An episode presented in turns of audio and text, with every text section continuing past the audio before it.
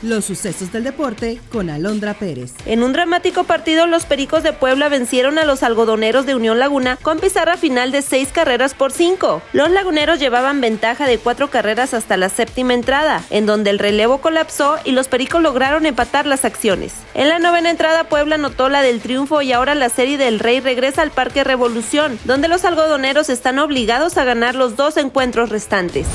El pitcher derecho de los Rangers de Texas, Max Scherzer, se perderá el resto de la temporada de las grandes ligas por una distensión muscular. Es poco probable que el lanzador derecho de 39 años y tres veces ganador del premio Cy Young compita en los playoffs si Texas avanza, dijo el gerente general de los Rangers, Chris Young. Scherzer, quien tiene un lugar seguro en el Salón de la Fama, salió después de cinco entradas y un tercio en el encuentro ante Toronto, diagnosticado inicialmente con un espasmo en el tríceps derecho.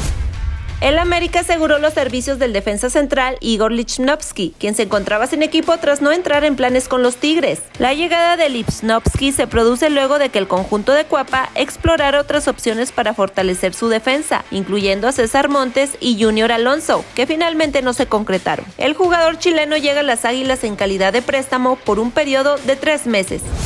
La comisión disciplinaria sancionó al Puebla por la alineación indebida del auxiliar técnico Luis Miguel Noriega, por lo que el duelo de la jornada 7 lo perdió en la mesa ante Tijuana, quedando el marcador final 1-0 a favor de los Cholos. Puebla había ganado ese partido 3-0 y ahora tras perder el cotejo cayó en la clasificación hasta el penúltimo lugar, quedando con cuatro unidades. Está usted bien informado. Somos Sucesos Coahuila.